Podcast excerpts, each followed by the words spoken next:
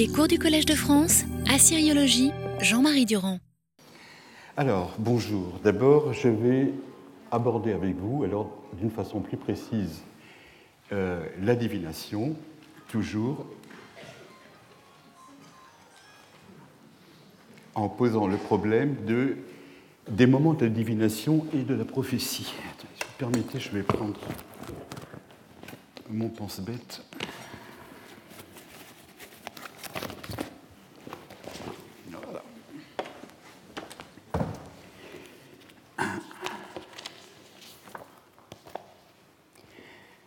Alors, nous avons terminé la semaine dernière euh, un réexamen de, euh, l'aspect particulier du devin Amari, en Syrie, en Syrie plutôt, lequel, euh, comme je vous avais dit, n'est pas du tout en marche vers ce qui constituera au premier millénaire une très complexe grammaire des signes ominaux et à d'autres niveaux, naturellement, que les pathoscopies.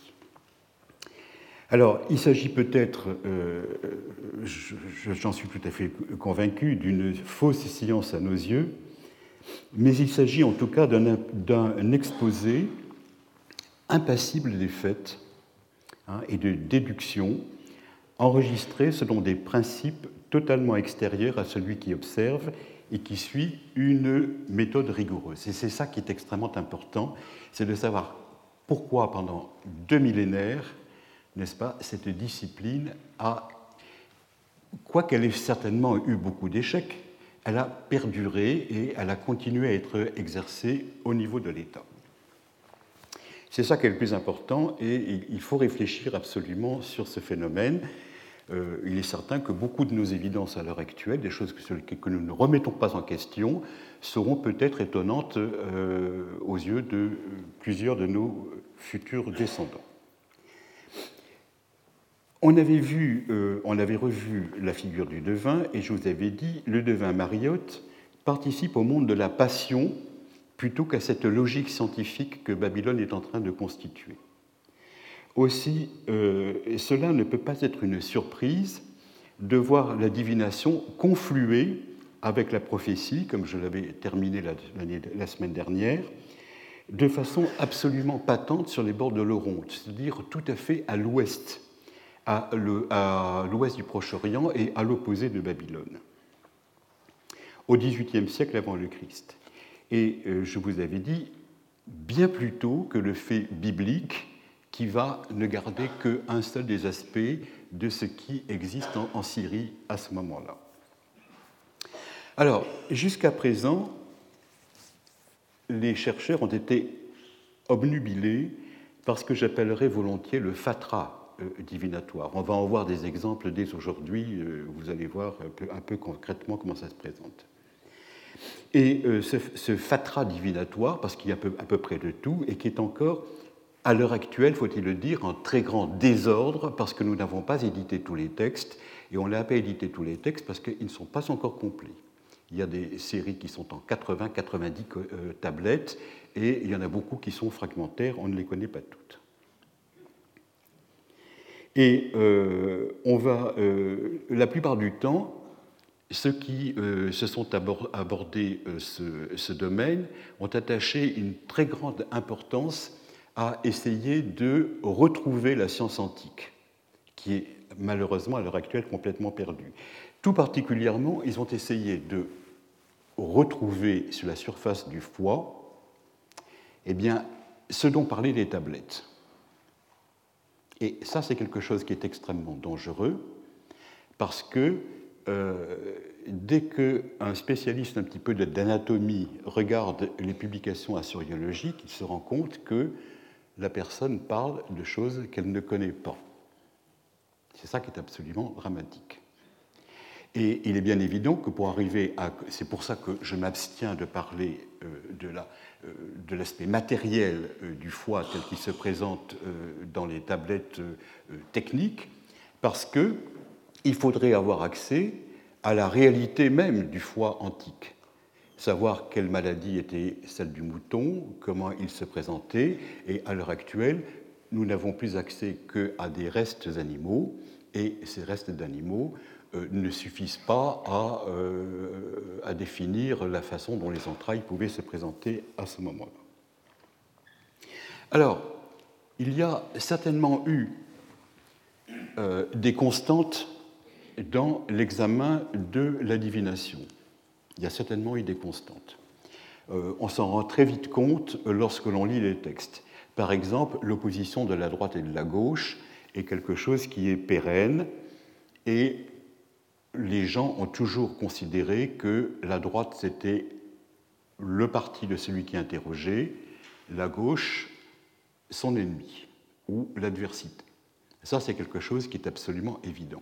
Mais il est certain, par ailleurs, que les différentes parties hominales, et on en avait reparlé dès cette année, ne n'avaient pas la même symbolique. Et je vous avais cité tout particulièrement à ce moment-là le fait que la vésicule biliaire soit appelée la chose amère pour Babylone, c'est-à-dire quelque chose qui se comprend par lui-même, puisque c'est l'endroit d'où vient, euh, vient, la bile, mais le pasteur pour Marie, et se représenter en réalité une image royale. Voilà un exemple extrêmement net d'opposition de symboles. Alors, il est bien évident que tous les moutons avaient une vésicule biliaire, en règle générale, du moins s'il n'y en a pas, c'est dramatique, le, devin il fait attention. Mais il est certain que la symbolique, pour une bonne part, nous échappe. Et euh, nous reconstruisons la plupart du temps les parties techniques à partir du premier millénaire. À l'inverse de ceux qui essayent de euh, retrouver la vérité anatomique, je vous dis en général avec très peu de succès, parce que à part les grosses, les, grandes divisions du foie, le reste est relativement obscur. Euh, la deuxième façon d'aborder euh, l'hépatoscopie, ça a été d'y introduire les dimensions historiques. Alors, la plupart du temps, L'opération a consisté à sérier les textes qui étaient à notre disposition entre textes qui venaient du nord, c'est-à-dire du centre de l'Irak actuel et de Babylone, et les textes qui venaient du sud, c'est-à-dire pratiquement le site de Larsa ou les sites avoisinant Larsa. Bon. Alors, texte du nord, texte du sud, ça se voit en général assez bien par la symbolique même de l'écriture. Ou bien, ils ont essayé euh, de retrouver euh, l'histoire des documents, c'est-à-dire d'essayer de remonter à partir des exemplaires des grandes bibliothèques savantes euh, de Babylone et d'Assyrie pour euh, faire en quelque sorte l'histoire du texte, d'essayer de remonter de plus en plus pour voir ce qui était canonique et ce qui n'était pas canonique.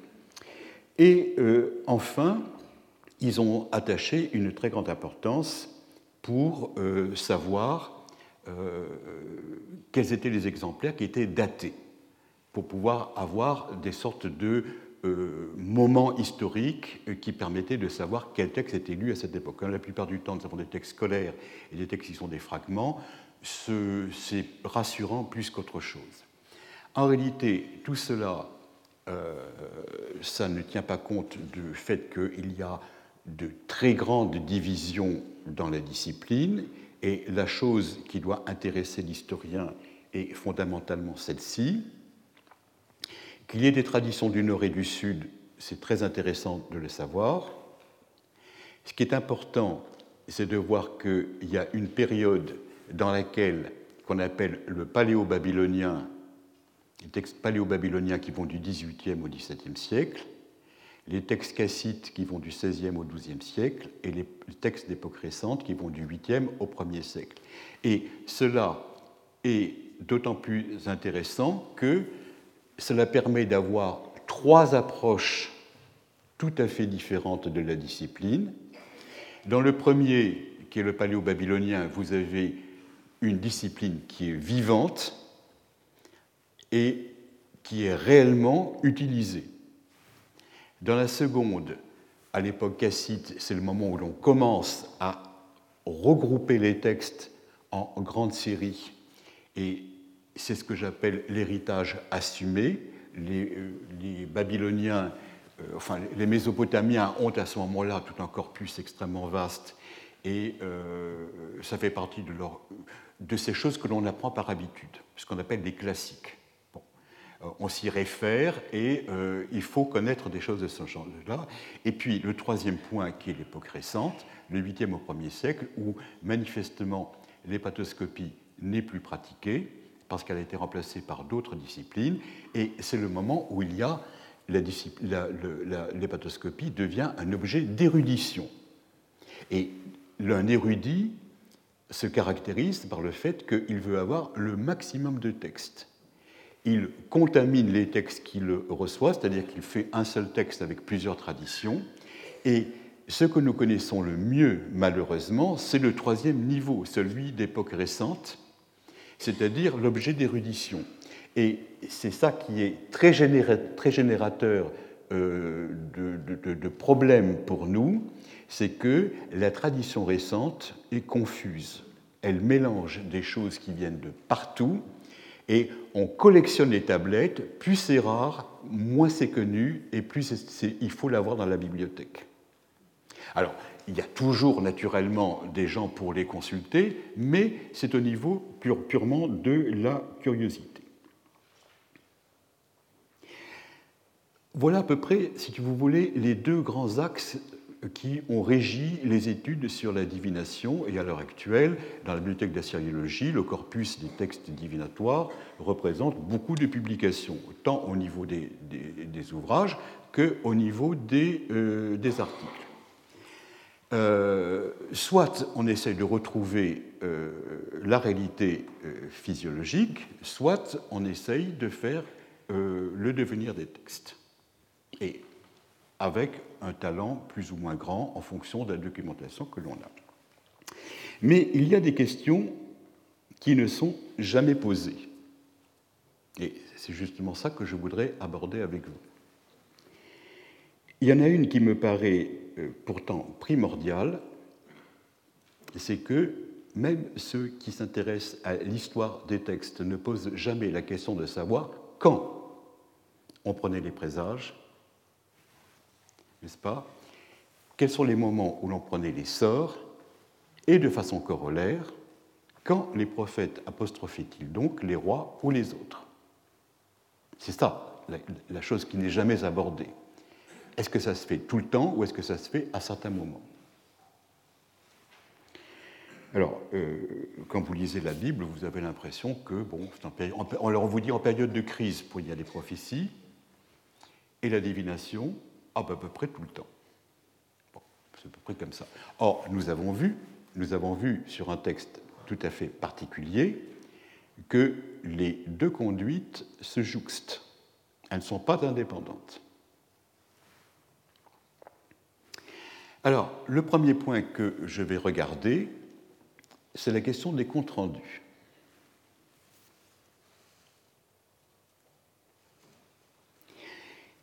Il va de soi, à l'heure actuelle, et quand quelque chose va de soi pour un savant, il faut lui demander pourquoi. En quel cas, il vous dira parce que. Il va de soi qu'on fait de la divination sans cesse. Je ne le pense pas, car la divination est quelque chose de cher. C'est quelque chose de cher. Il faut un petit agneau ou un mouton à l'époque plus récente, et vous savez qu'il faut en faire un deuxième pour savoir si c'est juste. Bon. Euh, je n'imagine pas les troupeaux babyloniens tellement vastes que l'on puisse tous les jours, en se levant le matin, euh, sacrifier un mouton comme on peut regarder dans un journal son horoscope. Ça coûte moins cher de regarder dans l'horoscope que de sacrifier un mouton. Mais par derrière, je vous ferai euh, remarquer qu'il y a l'image implicite de l'oriental qui est écrasé par les dieux, par le surnaturel et par l'irrationnel.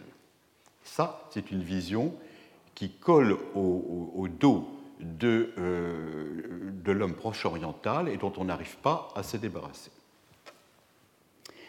Alors, euh, quel est l'avantage des comptes rendus? Eh bien, les comptes rendus hépatoscopiques il y en a à peu près dans tous les musées, il y en a dans beaucoup de musées, et euh, ils ne sont pas tous publiés, mais la plupart ont été publiés à l'heure actuelle, et euh, ils ne sont pas très bien conservés. Mais ils ont un avantage considérable, c'est qu'ils portent une date au jour précis. Alors, si vous voulez un peu d'érudition, voici euh, la bibliographie sur les comptes rendus hépatoscopiques. L'ouvrage de base, c'est l'article de Jean Nougarol, mon bon maître Jean Nougarol, qui a publié les rapports paléo-babyloniens d'Aruspice dans JCS, le Journal of Cuneiform Studies, 21. 1967, vous voyez que ça ne nous rajeunit pas. C'était la première fois que quelqu'un essayait de regrouper tout ce genre de textes parce que, vous allez voir, ils ne sont pas passionnants, mais ils ne sont pas aussi très faciles à euh, comprendre. Ensuite, il faut attendre 2002 pour que Madame Ulla Koch-Westenholz vous publie dans le Festschritt for Christopher Walker. C'est comme ça, c'est un titre franco, euh, anglo-allemand, hein, Festschritt for Christopher, Walker, Christopher Walker, qui s'appelle Old Babylonian Extispecie Reports. Elle a trouvé quelques exemplaires en plus au British Museum et elle a rassemblé quelques exemplaires que Jean Nougarol avait négligés. Et ensuite, il y a quelque chose d'extrêmement important, c'est que Krauss a publié dans JCS 37 en 1985, juste au milieu, eh bien, les protocoles d'observation d'époque médio-babylonienne, c'est-à-dire d'époque cassite. En réalité, du début de l'époque cassite, et il est très difficile de distinguer au point de vue de la culture la fin de l'époque paléo-babylonienne et le début de l'époque cassite. C'est la même culture en règle générale et tout cela marche ensemble. Si vous avez ces trois euh, publications, vous avez l'ensemble des euh, comptes rendus hépatoscopiques qui sont à notre disposition. Alors, en voici un. Il est tiré euh, la partie claire, c'est celle qui est à gauche, bien sûr. Des cuneiform textes, c'est-à-dire les publications les plus, euh, des textes cuneiformes qui sont au British Museum, vous savez que les Anglais ont beaucoup euh, fait de pillage de par le monde et ils ont en plus beaucoup acheté. C'est-à-dire que le, le, British Museum à l'heure actuelle est le conservatoire du maximum de textes cunéiformes de par le monde. Il est plus riche que les musées orientaux. Alors, vous avez sur le côté, voici comment ça se présente. Alors, c'est une copie, une copie archaïque, euh, c'est-à-dire faite euh, euh, tout à fait au début du, siècle dernier. On ne respecte pas la, mise en, la, mise en, page, c'est-à-dire on ne dessine pas, l'objet. Mais vous avez la face qui se trouve là, donc une petite tablette comme ça, et puis une deuxième tablette, c'est le revers, c'est-à-dire que ça, c'est le dos de cela. Alors, vous voyez, comment ça se présente. Il n'y a pas de dessin, il n'y a pas de dessin du foie. Donc, il est très difficile de savoir euh, comment le foie se présentait, à moins de se repérer euh, avec une grosse tablette d'époque plus récente qui est beaucoup plus difficile à lire. Il y a un foie qui a, été sacrifié, et alors, ligne à ligne, alors c'est Ulla Koch-Westenholz numéro 15, Nougarol l'avait malheureusement oublié. Et sur la face, c'est obverse, ou sur le, revers, c'est reverse, vous avez ligne à ligne, je vous ai mis la traduction. Vous voyez comment il se présente Le foie, il c'est le foie. Le foie a la présence, il a le chemin, la porte du palais est en bon état, la santé se trouve en travers, la vésicule est en bon état, le doigt est en bon état, tout ça, c'est le foie. Et puis on vous, on vous met les poumons et le cœur sont en bon état. C'est-à-dire qu'on a ouvert le mouton et on regarde tout ce qui est à l'intérieur. C'est-à-dire qu'il y a un examen total. Hein. Et puis après, on vous ajoute 12 circonvolutions. Ça, ce sont les intestins. Alors, on vous précise, c'est de l'extispicine. Vous avez ici le terme tertum et on vous dit mouton pour un dieu irrité. C'est-à-dire que celui qui a fait cette interrogation auriculaire était malade. il était malade. Dieu s'était fâché avec lui. Et il est très rare de le trouver écrit en acadien comme cela, euh, Imer Ezim. Ça devrait s'écrire en sumérien à ce moment-là. Et euh, alors, euh, il y a la présence. La présence, c'est ce qu'on avait vu quand on avait regardé les textes sur le rond. Hein. La présence, ça veut dire que Dieu est là. L'oracle peut être consulté. Il est valable. Alors après, le chemin, la porte du palais, la santé, la vésicule, le doigt, tout ça, ce sont des parties constitutives du foie, et on constate que c'est en bon état. Euh, la santé se trouve en travers, ça, c'est plus euh, compliqué à expliquer. Il faut regarder par. De toute façon, on fait le total. Vous avez euh, les, organes principaux, les, parties principales sont là. Celles dont on parle sont en bon état. Les parties annexes sont en bon état le résultat, c'est exis piscine, elle est favorable. Et vous voyez, après, on a écrit, dans le cas où il n'aurait pas bien compris, ne t'inquiète pas. Voilà. Mima euh, la. C'est tout à, tout à fait à la fin, c'est la vie. Alors, voilà comment se présente. Voilà comment, alors, j'ai pris l'exemple le plus simple qu'il puisse y avoir. Hein. J'ai pris l'exemple le plus simple pour qu'on ne soit pas noyé dans le fatras. Voilà comme ça. Vous comprenez pourquoi les cunéiformistes ne se sont pas précipités pour éditer ce genre de texte. Ils sont extrêmement répétitifs. Ne t'inquiète pas, on ne sait même pas à qui on s'adresse. Ce n'est pas daté. C'est certainement d'époque paléo-babylonienne quand on voit la langue et l'écriture. Voilà, c'est une chose de ce genre. voici, donc un exemple. Alors, il s'agit naturellement, euh, tout cela, d'observations systématiques de foie et d'entrailles sacrificielles. Vous en avez ici le poumon, le cœur et les, intestins. En général, il y a une mention de date à la fin. Quand on regarde le nombre de mois et de jours euh, concernés, ça fait très peu. Ça fait pas beaucoup. Et on se rassure en disant, bon, comme on n'a pas toute la euh, documentation et comme les gens ne se pressent pas pour publier tout cela, les jours et les mois qui ne sont pas mentionnés dans le corpus que nous avons le seront un jour. Le problème est que si on faisait, vu, vu l'état de la documentation cuniforme, si chacun faisait ça tous les jours, pour savoir ce qu'il en est, ou chaque fois qu'il en a vraiment le besoin, on devrait en avoir des milliers. On devrait en avoir des milliers. Et ce n'est pas le cas. Alors on peut vous dire, oh ben une fois que cela a été fait, c'était jeté, comme celui qui a lu son horoscope sur un journal le jette après. C'est possible. Euh, à Marie, en tout cas, il n'y en a pas. À Marie, il n'y en a pas. Quand on regarde d'autre part euh, les journées, on se rend compte qu'à peu près tous les jours sont, documentés. À peu près tous les jours. On a des, on a des choses. Euh, le 7 est documenté, le 15 est documenté, le 21 est documenté, le 25 est documenté. Euh, on, ne voit pas, on ne voit pas de très grandes séries qui se présentent.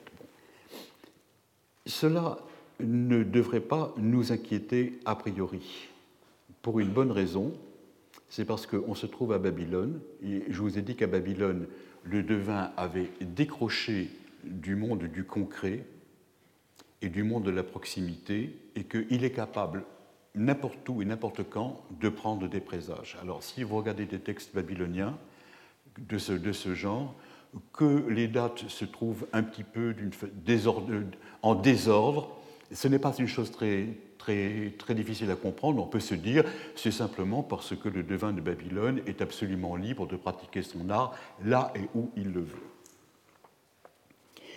Euh, lorsqu'on regarde maintenant les textes d'une façon un peu plus concrète, c'est-à-dire qu'on les série pas uniquement au point de vue des dates, mais au point de vue des contenus, on se rend compte que, eh il y a des euh, sacrifices à des divinités des sacrifices funéraires ou des rêves qui ont engendré des observations hépatoscopiques. Et puis vous avez des textes programmatiques qui sont anachulum pour savoir comment va quelqu'un. Bon, quand vous regardez les sacrifices aux divinités, vous entrez dans, un, dans une sous-série qui est le calendrier cultuel. Il est bien évident que le calendrier cultuel est quelque chose qui arrive à certains moments dans le mois. On offre à ce moment-là la divinité un animal.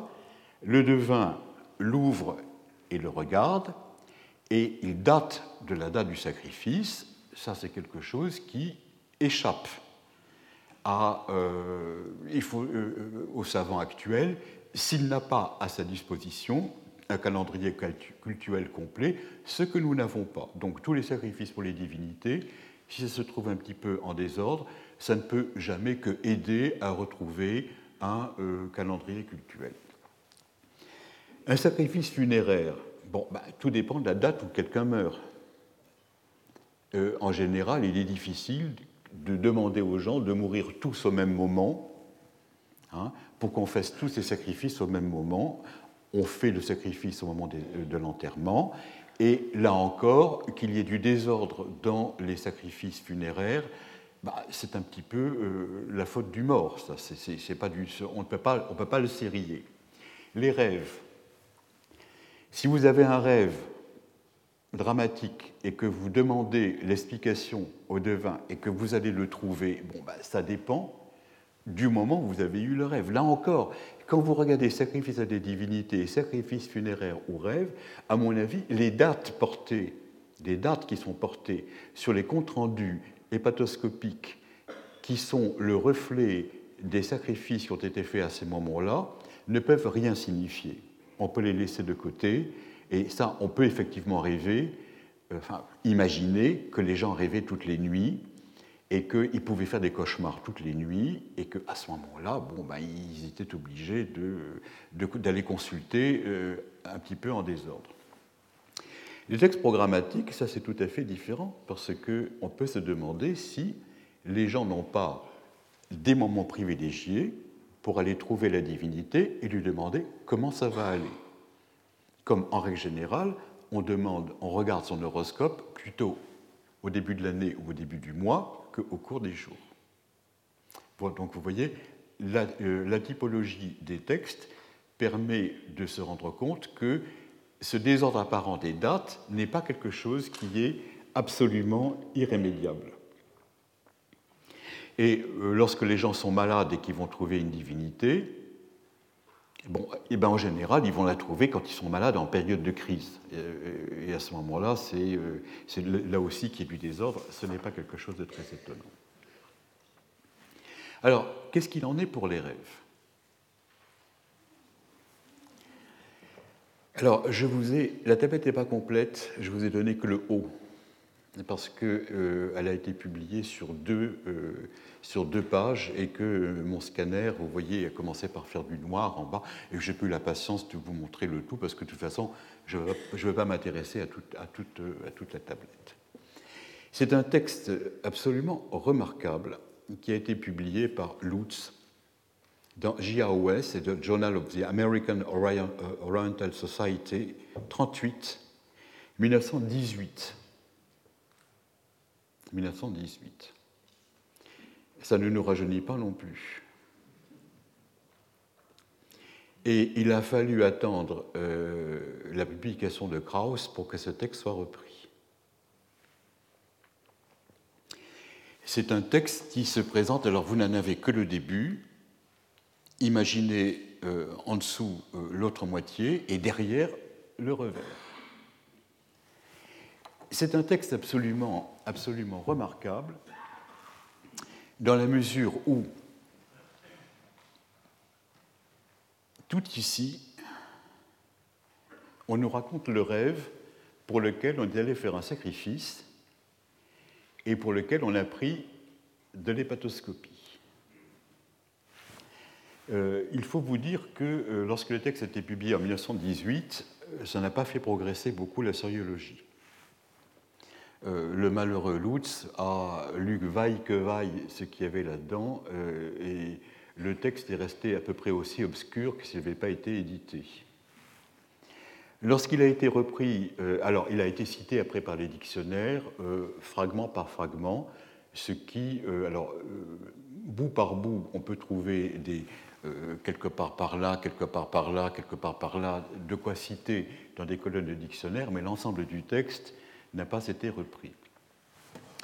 Lorsque euh, Krauss a repris euh, ce texte, il a fait faire de très grands progrès à la compréhension euh, du texte, mais il l'a fait avec une pugnacité absolument invraisemblable, prenant à la gorge tous les dictionnaires, tous les gens qui avaient pu parler, tout particulièrement le grand Oppenheim qui avait parlé des rêves, lui a fait remarquer qu'il lui a dit que euh, il en avait fait une interprétation grotesque. J'imagine qu'en allemand, grotesque a le même sens qu'en français grotesque.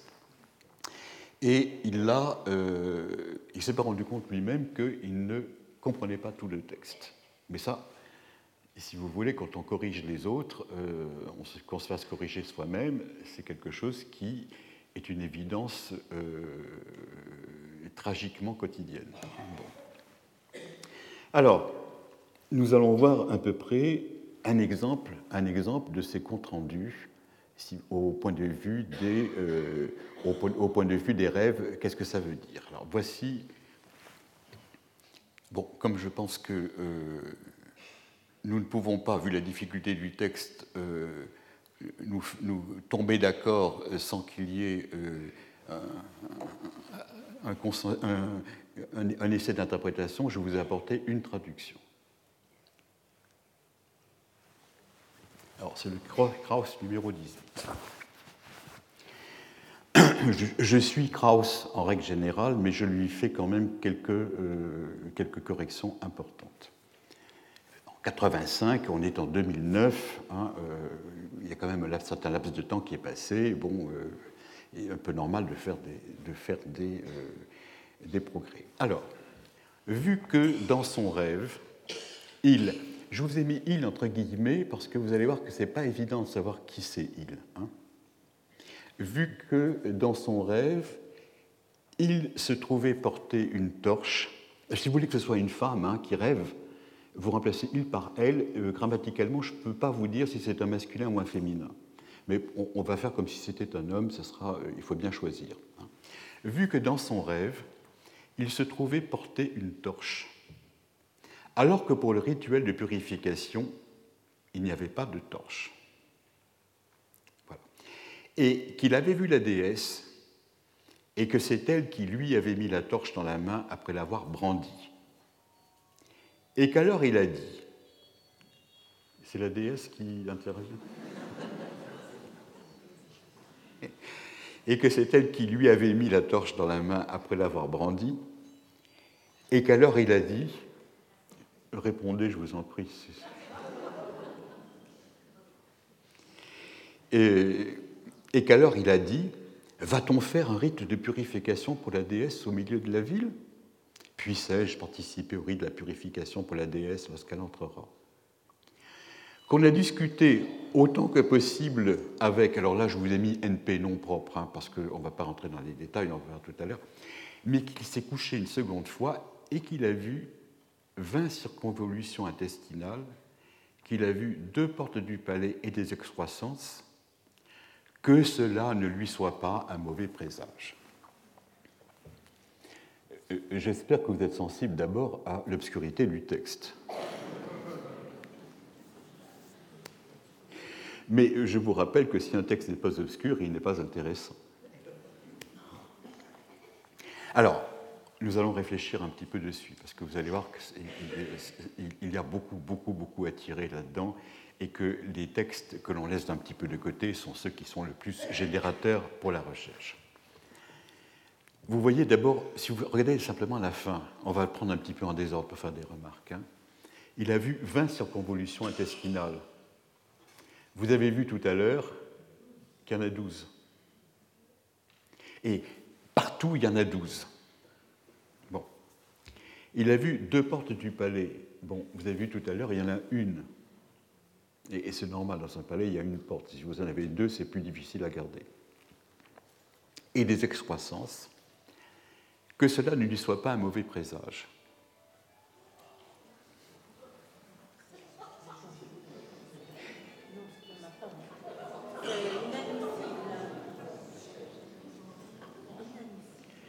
Euh, quand vous prenez un avion, euh, si vous faites ça, euh, ça peut coûter cher. Hein.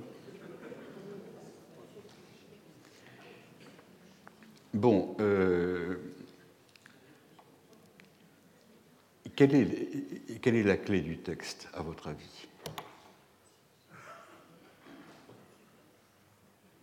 Je mets aux enchères la clé du texte.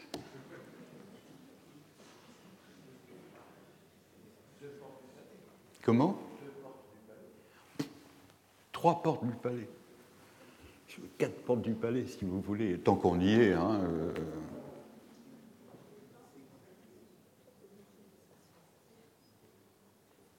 Vous êtes assyriologue, vous voyez ce texte, et vous vous dites Ah, mais bien sûr,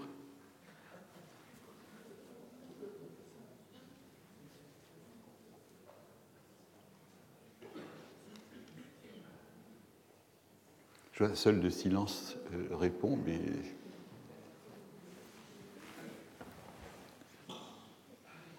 Regardez. Mais qu'il s'est couché une seconde fois. Qu'est-ce que vous pensez que c'est? Comment? Il a doublé le rêve. Et qu'est-ce qui se passe quand on double un rêve? C'est que le premier rêve, c'est Ce n'est pas un rêve volontaire, hein. c'est ce qu'on appelle une oniromancie provoquée. Une oniromancie provoquée, c'est-à-dire que la plupart du temps, les rêves pour lesquels vous avez. C'est pour ça qu'il faut reprendre tout le corpus, parce que le corpus a été mal, a été mal interprété. Euh, ce n'est pas quand il y a un cauchemar qu'on va voir, qu'on va voir euh, le devin, c'est quand il y a une oniromancie provoquée, c'est-à-dire que vous faites en sorte de pouvoir avoir, dans un contexte particulier, en général, on vous fait prendre ce qu'il faut pour cela auparavant, hein, un rêve, et on essaye d'interpréter ce rêve. Alors, le premier rêve, le premier rêve, qu'est-ce qui s'est passé? Eh bien, il, a rêvé, il, il a rêvé qu'il portait une torche. Il portait une torche. Euh, alors qu'en réalité, il assistait à un rituel de purification dans lequel il n'y avait pas de torche.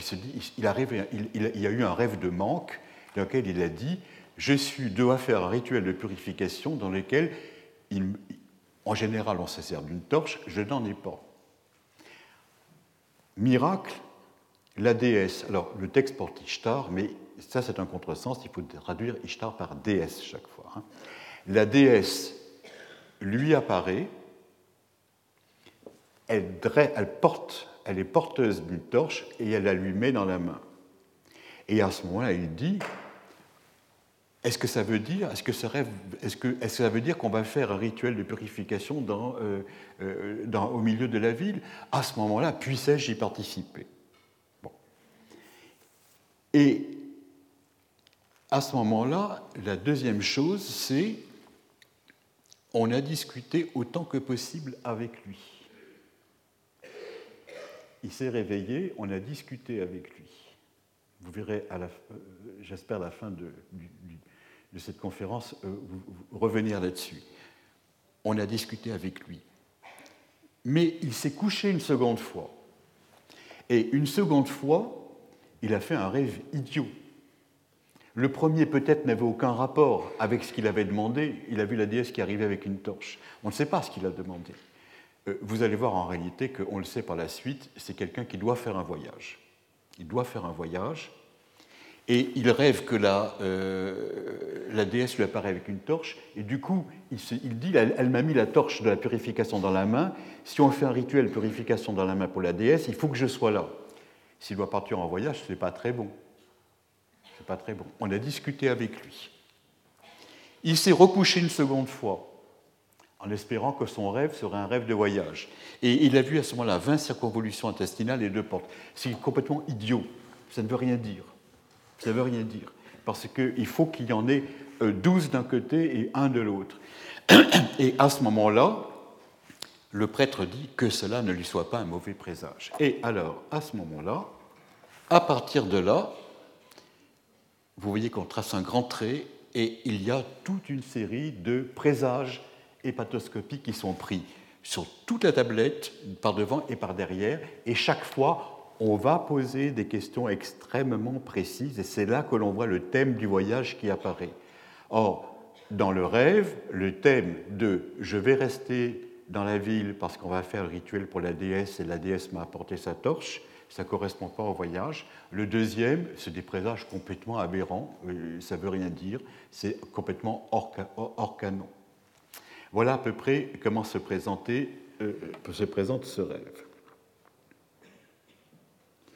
Alors, vous voyez que regarder purement et simplement les dates et sérier euh, thème par thème, ça ne sert pas à grand-chose tant qu'on ne rentre pas dans le concret même des textes. Et ce qui est le plus important ici, vous allez le voir, on a discuté autant de fois que possible, autant que possible avec monsieur Intel, il s'est recouché, il a reçu un rêve. Et on fait une prière, et après, il y a toute une série de moutons qui y passent, et chaque fois, il y a deux moutons qui y passent. Euh, chaque, chaque question, on en tue un, et après on en tue un deuxième pour savoir si c'est bien vrai, etc. Et chaque fois, on, regarde les entrailles et euh, on progresse comme cela petit à petit. Alors, euh, donc, on ne peut pas prendre les, on peut pas prendre les, on peut les euh, d'une façon extrêmement simple et immédiate pour sérier mathématiquement les comptes rendus oraculaires. Alors, ce que je vais regarder maintenant, d'une façon plus précise, pour arriver à dater euh, les occurrences hépatoscopiques, puisque je sais que mes prophéties marchent avec, il faut que je regarde quand même un petit peu quelles sont les dates, des, euh, les, dates de ce truc-là, euh, de la divination, je vais regarder le problème de Tebiptum. Justement, Marie a un énorme avantage de nous montrer qu'on ne prend pas les présages n'importe quand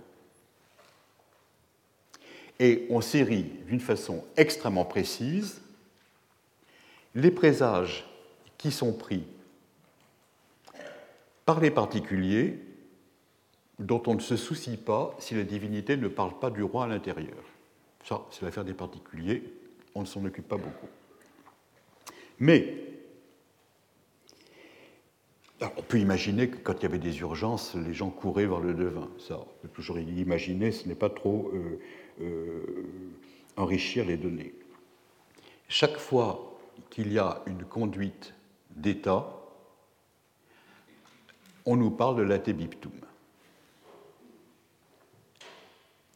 Alors, qu'est-ce que l'atébiptum Eh bien, nous avons la chance d'avoir, à l'heure actuelle, le T du CAD, c'est-à-dire The Assyrian Dictionary qui vient de paraître, et quand vous regardez, alors je vous ai, euh, je vous ai mis simplement euh, le lemme euh, vous avez Tebibtum 1, purification, nettoyage, appurement, curing. 2, un pot utilisé pour, pour de la bière, pour la fabrication de la bière, pour brasser la bière. Et on vous ajoute euh, attesté depuis le vieil acadien et depuis le vieux babylonien, on, dire jusqu'à la fin. Et on vous dit après, ça vient du verbe ebeboum qui signifie purifier. Purifier, purification, ça marche très bien. Euh, dans ce dictionnaire, le, sens numéro 2 est abarré purement et simplement, ça n'existe pas. Et purification, euh, nettoyage et appurement, euh, quand vous regardez les textes de Marie, ça ne sert à rien. Ça ne sert à rien.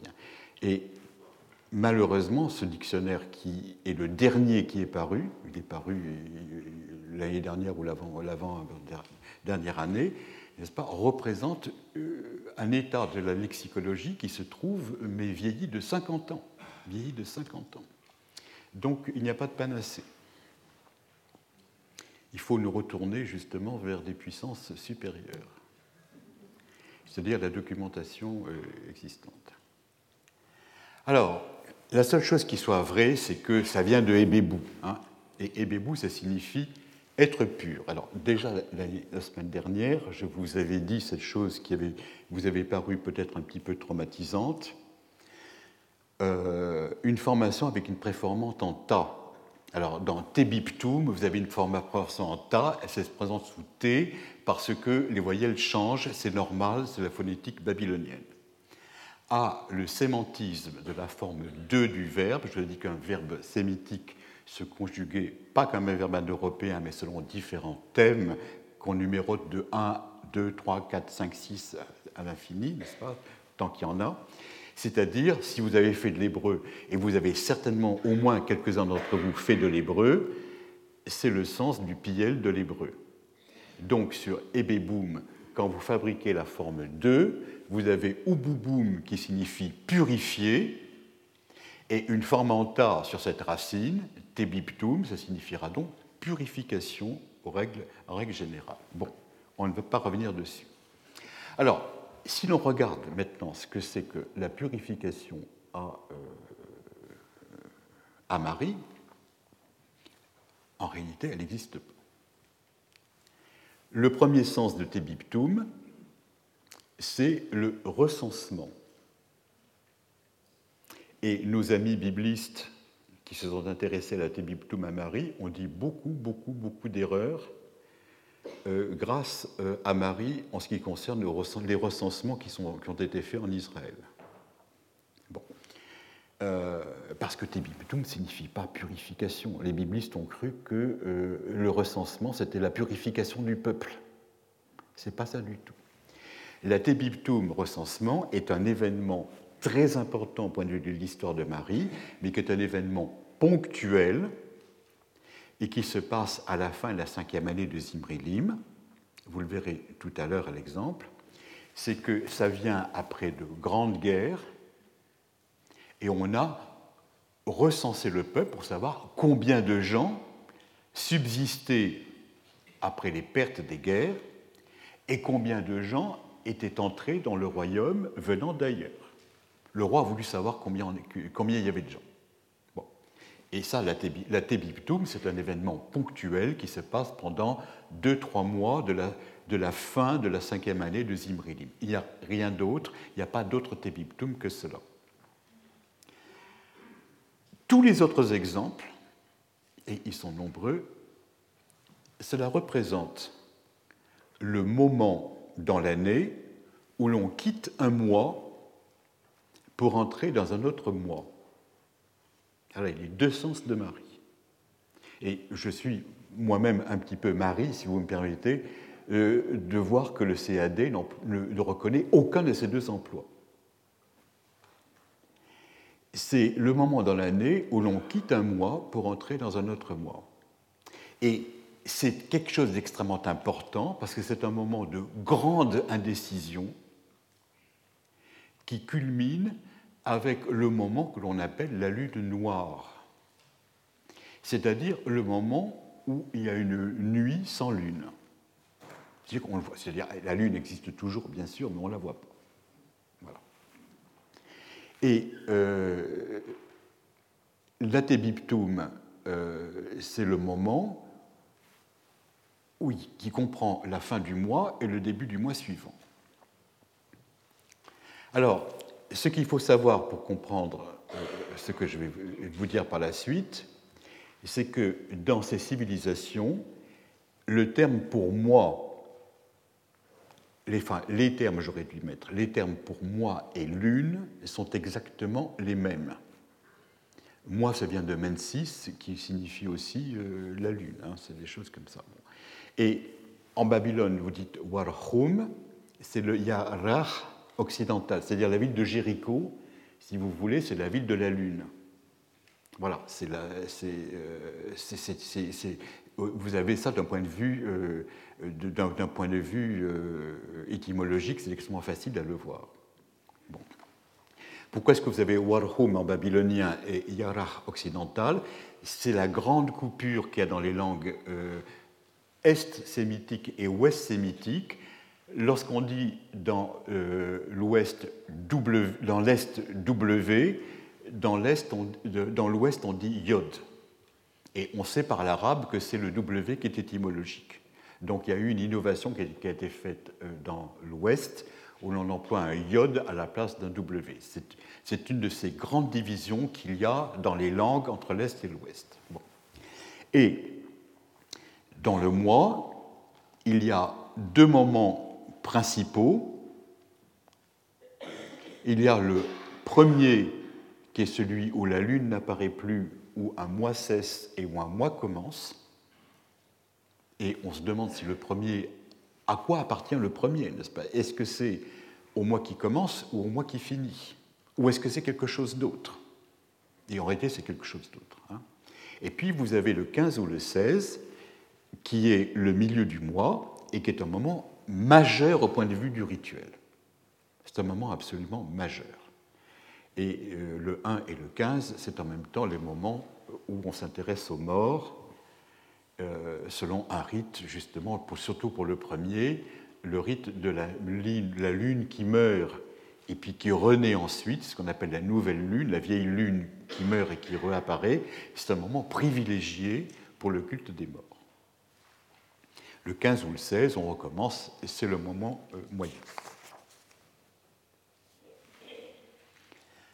Bon, cela étant, la période, la période qui termine le mois précédent et qui commence le mois suivant porte le nom en babylonien de Resh Warhim. Si on le traduit en mot à mot, Resh, c'est ras de l'arabe, hein, ça signifie la tête du mois. Ce que vous avez en hébreu encore couramment comme euh, employé comme, terme euh, pour signifier le début de l'année ou choses de ce genre, etc. Et la première fois qu'on a vu cette expression, on l'a traduite comme étant le début du mois. Je arriverai pour le Resh Warim, c'est-à-dire pour le début du mois. Et puis, on a eu des textes avec des dates précises, et il est maintenant absolument sûr, c'est André Finet qui l'a montré pour la, première fois, mais maintenant c'est archi prouvé, que le Resh Warim signifie non pas le début du mois, mais la fin du mois. Et dans quelques cas, dont on peut discuter, le début du mois. Mais plus souvent, c'est la fin du mois. Et il y a un problème euh, lexicologique extrêmement important. Comment diable peut-on donner le nom de tête du mois à la fin du mois? C'est quelque chose de complètement contradictoire. Je vous avais montré une autre contradiction la semaine dernière en vous disant faire revenir la vie, faire revenir le souffle, ça veut dire tuer. Le premier qui avait vu ça avait dit ben, ranimer. Bon, et maintenant on est sûr que c'est le contraire. Voilà encore le début du mois, on est sûr que c'est la fin du mois. Et Resh, ça signifie la tête, c'est ça, Resh. Hein. Alors, euh, quand on a des choses de ce genre, il faut se dire que, euh, eh bien, on interprète. Alors, pour euh, faire revenir la vie, je vous avais dit, je ne vois pas, à moins de considérer que il y ait un réservoir de vie comme il y a un réservoir de matière et que la vie en vienne et que la vie y retourne. Bon, ça, c'est des spéculations qui me dépassent et qui peuvent dépasser, qui peuvent euh, dépasser beaucoup de monde. Ici, c'est absolument incompréhensible. Et en réalité, euh, le problème, c'est que le Resh Warim signifie la source du mois suivant, c'est-à-dire la source de la lune suivante. C'est-à-dire que l'image fondamentale que les Babyloniens ont est celle d'un temps qui n'est pas linéaire, mais qui est au contraire un temps cyclique. La linéarité n'existe pas pour la représentation du temps. Un temps, c'est quelque, quelque, chose qui se boucle sur soi-même. Et on considère que le nouveau moi prenait sa source dans l'ancien et il accomplissait ainsi la, circularité temporaire, temporelle qu'a mise en évidence très bien mon éminent collègue Dominique Charpin, lorsqu'il a étudié le terme de darum que l'on traduisait généralement par éternité, on donnait les choses anadarim, anadarim, anadaritim, pour toujours, pour l'éternité. Ça veut dire pour le, pour le temps qui est imparti à la chose à être donnée. Et il n'y a pas de toujours. Il y a euh, on, sait que tout doit terminer. Une période qui commence est une période qui automatiquement se termine. Et cela convient tout à fait parce que c'est la même, la même conception qu'il y a en sumérien, où ils emploient alors en sumérien le terme de bala, qui signifie le tour de rôle, le tour de rôle que chacun prend son tour pour avoir quelque chose ou pour apporter quelque chose, on dit bala. Et puis ça signifie aussi la dynastie, c'est-à-dire quelque chose qui est euh, bouclé sur soi-même, quelque chose qui commence et quelque chose qui termine. Et cela est absolument prouvé quand on regarde comment les gens calculent le temps à l'époque. Eh bien, euh, on recommence le temps à chaque roi. Quand un roi arrive au trône, c'est l'année 1, et puis il va jusqu'à l'année 1 plus X, et quand il meurt, eh bien, vous avez à ce moment-là quelque chose de nouveau qui commence, un nouveau roi qui s'appelle par son nom, qui, commence à l'année 1 et qui va, etc. Alors, pour avoir un temps linéaire, il faut entendre ce qu'on appelle les ères, et les ères, c'est la fin de l'époque l'époque euh, babylonienne. Il faut attendre à ce moment-là que les Grecs arrivent. Et à ce moment-là, quand les Grecs arrivent, vous avez par rapport à Alexandre quelque chose de nouveau qui apparaît, vous avez un compute tout à fait différent, le temps n'est pas compris de façon différente, c'est tout à fait normal, on n'est plus entre orientaux, l'Occident a débarqué en Orient. Alors, le problème, de, euh, de la Tébiptoum, justement, c'est que la Tébiptoum désigne le Reshwarim. La Tébiptoum, ce n'est pas la purification, mais c'est cette période qui termine un, euh, qui termine un, mois et qui commence un autre mois. Et vous avez, nous avons maintenant un mot nouveau qui apparaît dans la documentation. Je vous cite une des deux dernières publications qui est celle de Grégory Chambon dans Florilegio Marianum 11, où on a le terme de parsum qui signifie la coupure, et la coupure elle est commune à des textes de Marie et à des textes d'Eshnouna, à l'époque archaïque d'Eshnouna, c'est-à-dire c'est le moment où Marie emprunte beaucoup à Eshnouna, et c'est documenté pour le Reshwarim. On voit bien qu'il y a une coupure parce qu'on passe d'un mois à un autre, comme on sait que quand on passe d'un roi à un autre, il y a une coupure. On passe euh, euh, d'un certain ordre de choses à un nouvel ordre de choses. Alors,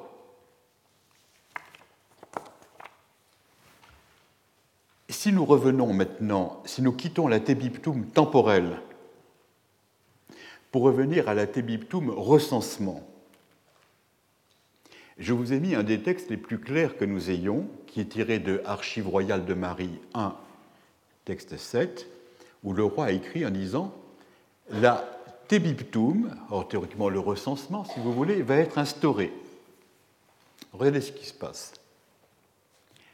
Alors les champs seront mesurés et à nouveau on partagera les champs pour les gens considérés comme constituant le pays, pour le pays.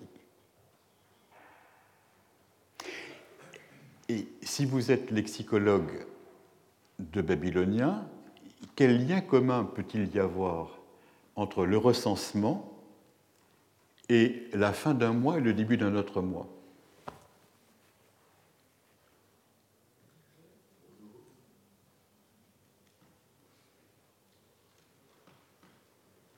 C'est une véritable colle. Hein.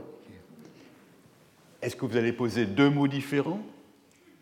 Ou est-ce que vous allez avoir deux emplois d'un même mot?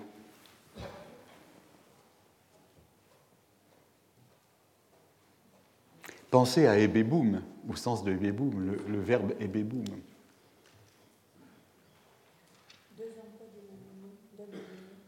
Pardon? Deux emplois d'un même mot. Il vaut mieux, en général, considérer que vous avez deux emplois contextuels d'un même mot. Ça veut dire que ce que vous allez, vous allez partir d'un ébéboum qui signifie pas purifier, qui signifie pas être pur, Menadebeboum qui signifie calculer. Calculer. C'est-à-dire que vous allez calculer le moment où le mois se termine et vous allez calculer combien de gens il reste dans le peuple. Vous savez tous que le cercle lunaire ne correspond pas au cercle solaire. C'est-à-dire que quand vous avez des mois lunaires, puisque je vous ai dit que la lune et le mois c'est la même chose, hein, si vous avez des cercles lunaires, vous n'allez pas en bout de course avoir la même, le même nombre, de, le même, la même durée temporelle que si vous divisez euh, l'année en fonction des jours solaires. Vous savez toujours qu'il y a quelque chose qui... Il faut rajouter des, des, des, jours complémentaires ou des mois supplémentaires quand tout est en retard. Toutes les, toutes, les, toutes les civilisations qui ont eu des mois lunaires ont été confrontées au fait que, à partir d'un moment donné, on est en déficit par rapport au cours du Soleil. Bon. Et en réalité, Ububum signifie ajuster, débarrasser de ce qui est superflu, et c'est ainsi qu'apparaît la leçon de purifier. Alors, cela est extrêmement important à Marie parce que nous avons des gens que l'on traduit par des purificateurs, les ebboum, les ebboum qui sont constitués sur la même racine, et qui sont en réalité des gens, les eboum, vous voyez, même racine, vous avez E et 2B. Je le traduis en général par prud'homme parce que c'est quelqu'un qui est un arbitre. Quand vous avez donné quelque chose à quelqu'un, ce quelqu'un regarde quelle différence il y a entre ce que vous prétendez lui avoir donné et ce que il constate qu'il a reçu. Si vous donnez par exemple un litre de grain à quelqu'un, vous prenez la mesure de un litre que vous rentrez dans le silo et vous lui donnez son litre. Il a ce, ce à quoi il a droit. Mais quand il les regarde de près, il y a de la paille, il y a des cailloux, il y a des saletés diverses, etc. Et il y a ce qu'on appelle une perte. Alors, sur, euh, un litre, ce n'est pas énorme. Sur une quantité beaucoup plus grande, c'est quelque chose qui peut être considérable. Et vous pouvez avoir une perte énorme. Alors, on appelle à ce moment-là, chaque fois qu'il y a des choses à compter, dans tous les différents domaines d'ailleurs qui sont possibles, pour les liquides, pour euh, euh, les distributions diverses, etc., quelqu'un qui est un eboom et qui n'ont pas un purificateur, mais quelqu'un qui estime, qui calcule, qui calcule ce que vous avez reçu et ce que vous auriez dû recevoir. Et à ce moment-là, pour ça que je le traduis par prud'homme, parce que les prud'hommes en général chez nous, ce sont des gens qui font des estimations à l'amiable et qui arrangent les gens entre eux et qui euh, font que euh, on arrange les passe-droits en quelque sorte. Bon. Alors voilà à peu près comment ça se passe. Donc la tebiptum, vous voyez, c'est quelque chose qui est extrêmement caractéristique euh, de l'époque. C'est le moment où, le mois se terminant, on en arrive au 28e mois, et on a les moyens à ce moment-là, enfin du moins ils avaient les moyens à ce moment-là de calculer quand la nouvelle lune devait arriver. Ah, devait-elle arriver après le 29 ou devait-elle arriver après le 30 Alors comment ils le faisaient je ne, ça, je ne peux pas vous le dire parce qu'ils ne nous l'ont pas dit.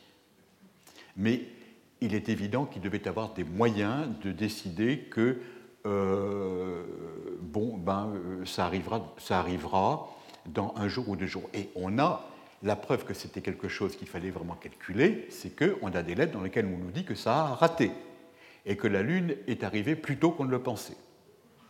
Bah, les gens euh, disaient on a encore deux jours avant que la Lune n'arrive, et puis bon, la Lune noire arrivait, et puis on devait être, on devait être à ce moment-là euh, le 3, on est le 2, ou on devait être le 2 et on est le 3, etc. Donc on a des lettres en disant ça n'a pas marché. Donc c'est un véritable problème, c'est un véritable problème de l'époque.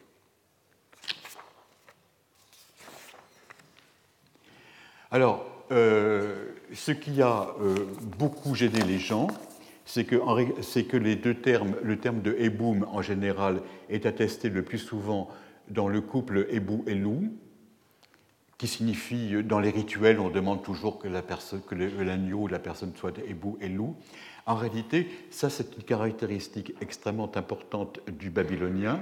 Le babylonien n'a pas les moyens d'avoir un langage conceptuel comme nous l'avons, et il procède la plupart du temps pour définir une notion par, un couple euh, de deux termes qui sont synonymes ou antonymes. Et c'est la juxtaposition de ces deux termes antonymes ou synonymes euh, qui permettent de préciser le concept. Et le hébou et le hélou, c'est en réalité sur deux façons d'être pures.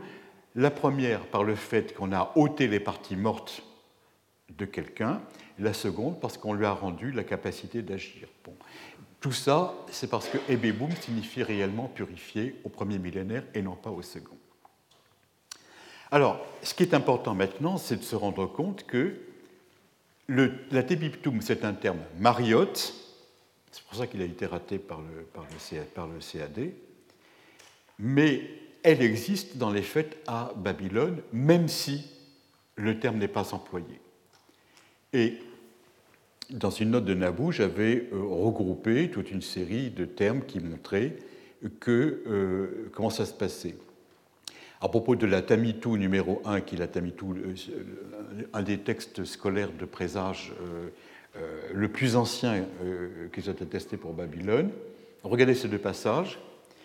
Il y a des présages qui sont pris par le devin à l'intérieur de ce mois-ci jusqu'au 30 et du mois commençant, c'est-à-dire le mois suivant, jusqu'au 2.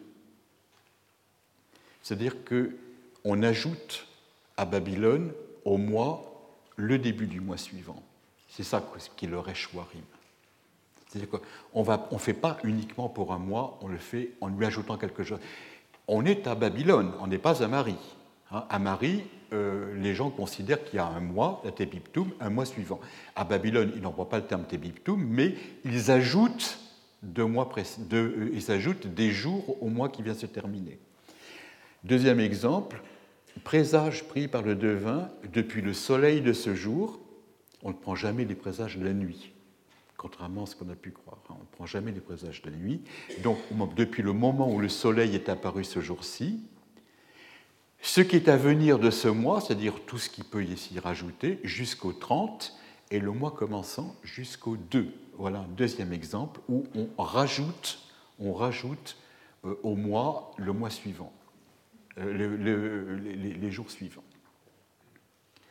Alors, le problème c'est extrêmement important d'un point de vue religieux, parce que lorsque à Babylone l'on reprend l'essor au début du mois entrant, c'est-à-dire le mois suivant, hein, le mois entrant comme il dit, ici le mois commençant, le mois entrant, on se trouve en réalité dans une période qui est toujours protégée par la divinité. Donc dans une période validée et où théoriquement ce que l'on fait est approuvé par les dieux on, prend, les présages au début du mois, mais si on a, on a la préscience d'ajouter au mois les deux jours qui, arrivent selon la méthode du euh, le mois prend sa source dans le mois précédent, automatiquement on va se trouver dans une période qui va être protégée. Et vous ne prenez l'essor que sous la protection de la divinité.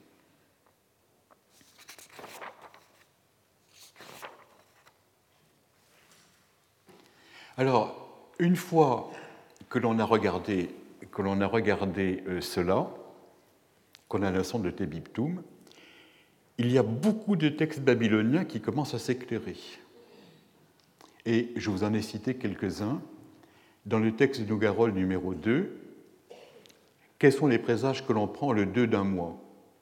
Eh bien, le 2 du mois, c'est-à-dire tout à fait au début, euh, le texte euh, fait allusion justement à la partie qui est euh, encore protégée par les sorts du, mois précédent, présage lors d'un sacrifice à une divinité, Anacholum Kuburum, pour savoir comment va, euh, quel est l'état de santé de M. Kuburum, pour savoir ce qui va devenir un Kuburum. Et Kuburum, ce n'est pas n'importe qui, c'est un chef des marchands. C'est quelqu'un qui va passer sa vie à voyager pour faire des affaires. C'est quelqu'un qui va être menacé par toute une série d'événements qui peuvent lui advenir. Donc il faut absolument qu'il se protège, il faut qu'il se, se, renseigne. Et le deuxième texte que nous avons concernant ce même Kuburum, ça vient du même lot d'archives, une autre année, il prend le 15. Et vous retrouvez les deux grandes divisions du début du mois ou du 15. Le marchand questionne l'oracle au début d'un mois ou au milieu d'un mois. Il agit comme tout responsable de la communauté qu'il a à protéger. Il agit exactement comme le roi de Marie agit. Il prend les âges. Bon. Si vous regardez un autre texte, qui est le texte de Krauss numéro 17, alors on ne sait pas qui parle, il dit J'ai convoqué. Il a convoqué en présence de l'oracle pour savoir comment ça allait se passer. J'ai convoqué ma fille relativement au fait qu'elle n'a pas envoyé de présent à la déesse. Elle a considéré que la déesse pouvait se passer du présent de, du Shulmanum, le présent de, euh, par lequel on, la remerciait de quelque chose. Et puis cette fille, elle a décidé qu'elle allait voyager.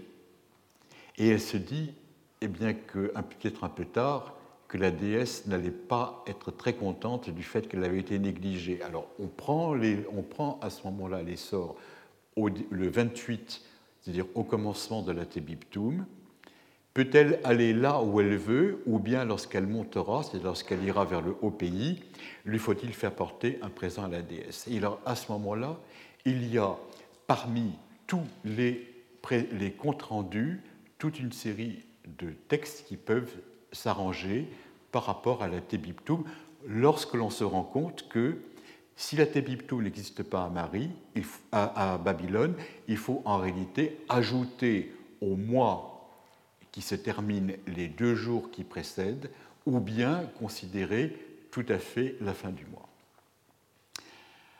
Alors, regardons maintenant une autre question du dialogue entre devin et prophète. Est-ce que les arcanes de la divination mariotte euh, vous sont très obscurs non? Bon, il ne vous reste plus qu'à trouver un mouton pour... Euh, Alors, regardons dans ces circonstances maintenant, maintenant que euh, le roi de Marie, il va vous prendre tous ses présages pour l'État au début du règne. Au début du, mois, pardon. Au début du mois, bien sûr. On la tébiptum. Et en cas défavorable, il va les reprendre le 15. Ça, ça marche alors absolument à tous les couleurs. À Marie, c'est une clarté, je ne dirais pas biblique, mais euh, presque. Alors, à partir du moment où l'on voit que, en réalité, les conduites de l'État, ça se situe dans des moments privilégiés, et où l'on voit qu'il y a plein de gens qui, se euh, en profitent de ces périodes privilégiées pour prendre l'essor. Tout le reste, bon, ben, ça dépend euh, quand vous êtes malade, quand vous enterrez quelqu'un, quand, etc. Bon. On va voir comment se passe le dialogue entre le devin et le, euh, le prophète. Et nous allons revenir sur le texte de Lutz que je vais montrer tout à l'heure. Voilà la ligne incriminée. Alors, un petit peu de babylonien, pour vous montrer ce que vous perdez si vous ne faites pas de babylonien. C'est en réalité, euh, Lutz devrait avoir honte. Bon. Je vous ai mis voilà, c'est ça que je lis, hein, c'est pour ça que le reste est découpé, etc. C'est la ligne 6, ligne 6.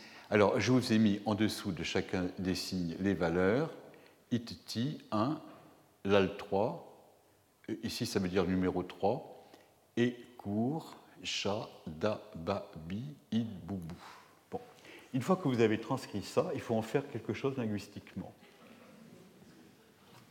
Bah, ça vous fait rire, mais euh, euh, quand, vous, quand, un étranger regarde l'orthographe française, vous savez, hein, euh, c'est pas très évident. Hein, entre les, les, scandales et les sciences, c'est écrit de la même façon, ça ne se pas de la même façon. Bon, euh, l'orthographe française me paraît euh, euh, pas, moins compliquée que l'écriture babylonienne, qui au contraire est une brave écriture qui, est faite pour communiquer. La preuve, c'est que pendant 3000 ans, on s'en est servi. Hein. bon. Et ça n'avait pas 3000 ans que le français existe.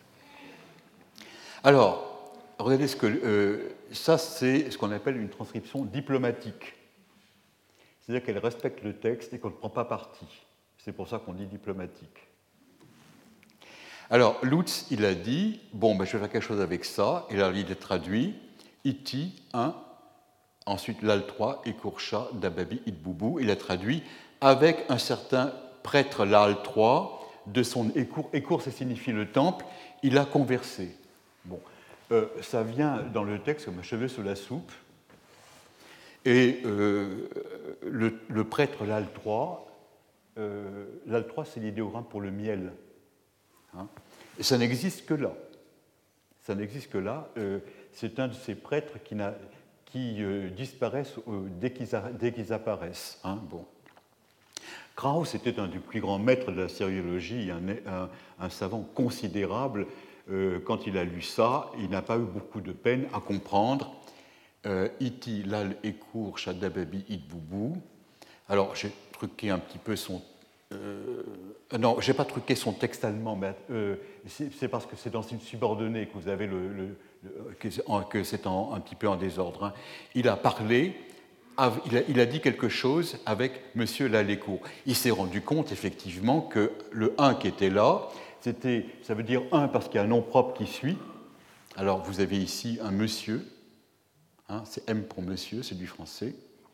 Et puis, avec l'Alécourt, eh ben, on en a fait une seule chose. Et il y avait un homme qui s'appelait, à l'époque cassite, Miel de l'Écourt. Miel de l'Écourt, c'est un nom, c'est l'équivalent de Martin ou Dupont à l'époque, si vous voulez. Bon. Euh, on sait ça très bien maintenant, c'est très très courant. Hein.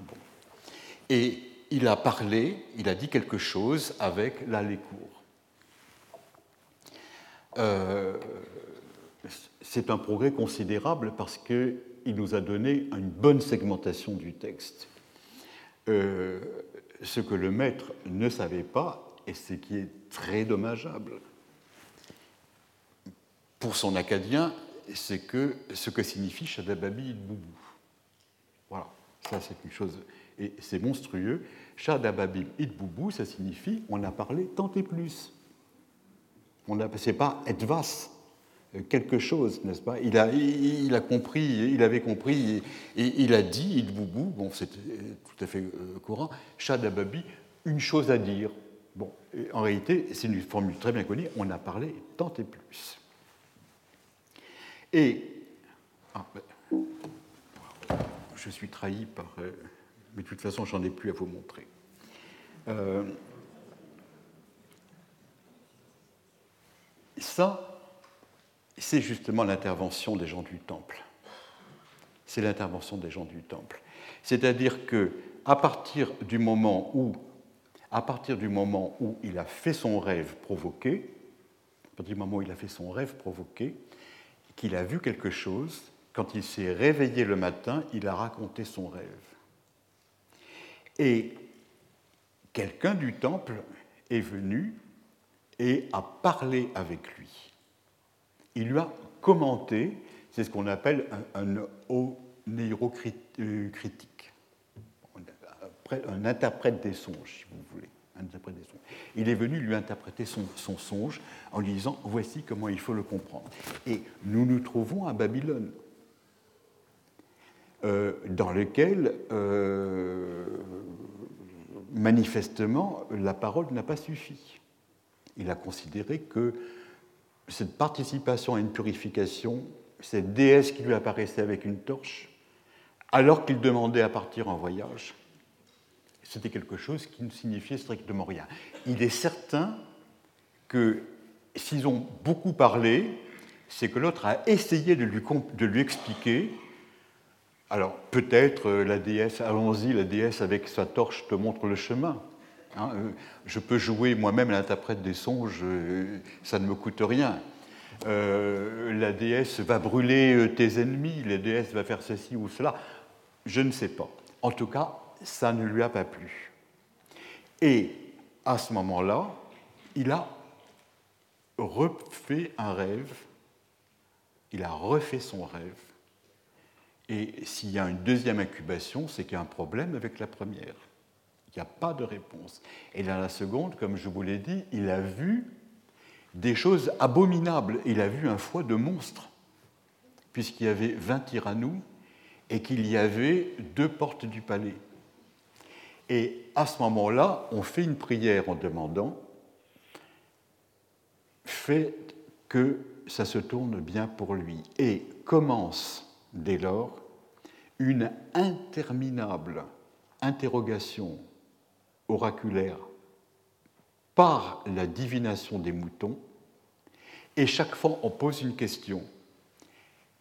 Est-ce qu'il doit envoyer quelqu'un à sa place après avoir fait une prière pour telle divinité?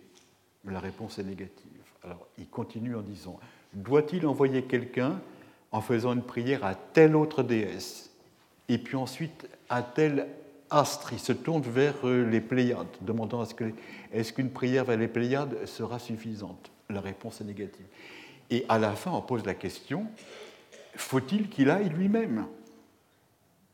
Et c'est ça qui est extrêmement intéressant, c'est qu'à Babylone, la personne qui dans le temple lui commande son rêve ne suffit pas. On passe à ce moment-là par la divination. La divination est quelque chose qui va lui apporter les critères solides et tangibles de ce que veut la divinité. Là, on voit tout à fait l'opposition qu'il y a entre la technique de la parole, l'interprétation abondante certainement, euh, ça veut dire que vraiment on a, dit tout ce qu'on pouvait dire, on a énuméré tous les arguments.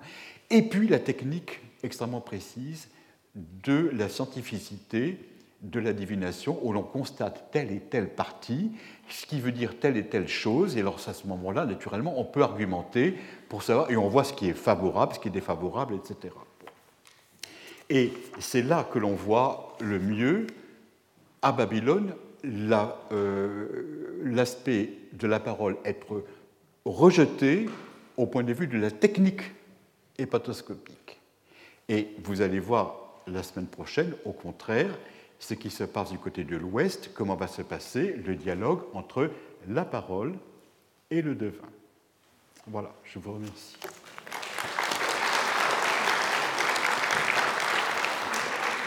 Retrouvez tous les contenus du Collège de France sur www.colège-2-france.fr.